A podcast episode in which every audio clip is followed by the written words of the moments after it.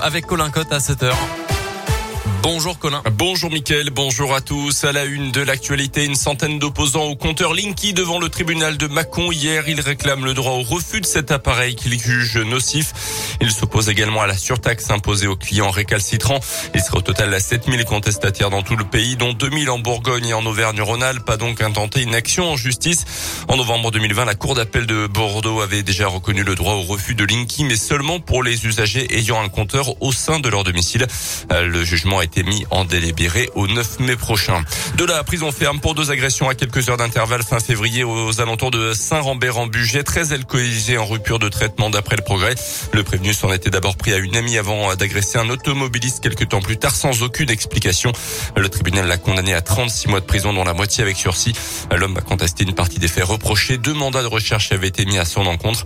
Il a également l'obligation de suivre des soins.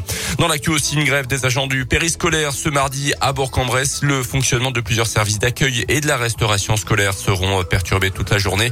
Ça concerne notamment les écoles de Brou, Charles Jarin, Charles Perrault et Opelou. Plus d'informations sur notre site internet radioscoop.com.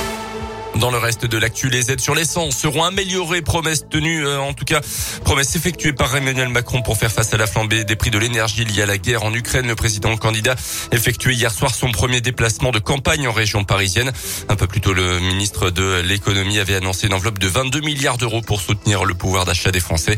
Emmanuel Macron qui a d'ailleurs annoncé qu'il ne participerait à aucun débat avant le premier tour de la présidentielle.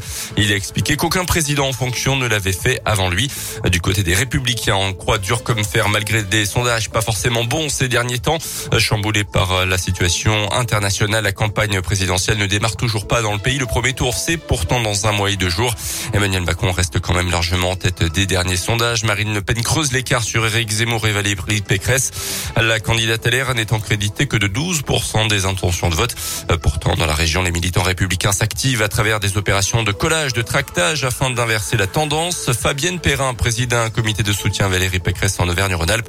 Selon elle, la candidate LR a pourtant des arguments pour s'imposer dans cette présidentielle. 18h30, les jeunes républicains et leurs homologues de l'UDI se rassemblent avant leur opération de collage. Emeris, 21 ans, est un habitué des actions de soutien à la candidate LR. Valérie Pécresse ne déplaît pas forcément. Je pense qu'elle incarne une certaine forme de sagesse. Un juste milieu entre un uluberlu zémouriste qui part un petit peu dans tous les sens, une Marine Le Pen qui manque, je pense, de crédibilité, un Emmanuel Macron qui a montré toutes ses failles, et on a une Valérie Pécresse qui assume d'être de droite raisonnée. Les discussions se poursuivent pendant les préparatifs, confection de la colle, choix des affiches, pro Pécresse. Fabienne préside un comité de soutien à la candidate. Elle y croit dur comme fer. Nous sommes sur un ring, on va être honnête, c'est l'outsider.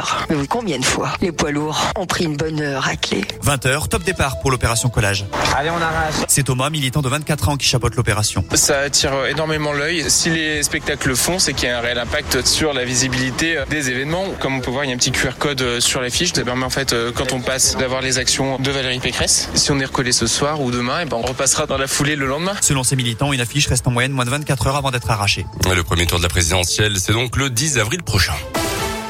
On passe au sport avec euh, du basket et un gros match pour la Gielbourg ce soir. Retour de l'Eurocoupe avec la réception des Espagnols de Valence. Equinox, 4 victoires en 6 déplacements en Coupe d'Europe cette saison pour l'équipe espagnole. Ce sera donc à partir de 20h. Et puis la Ligue des Champions de foot avec les huitièmes de finale. Retour de match ce soir. Liverpool, Inter Milan et Bayern Munich, Salzbourg avant le choc entre le Real Madrid et le Paris Saint-Germain. Ça sera demain soir.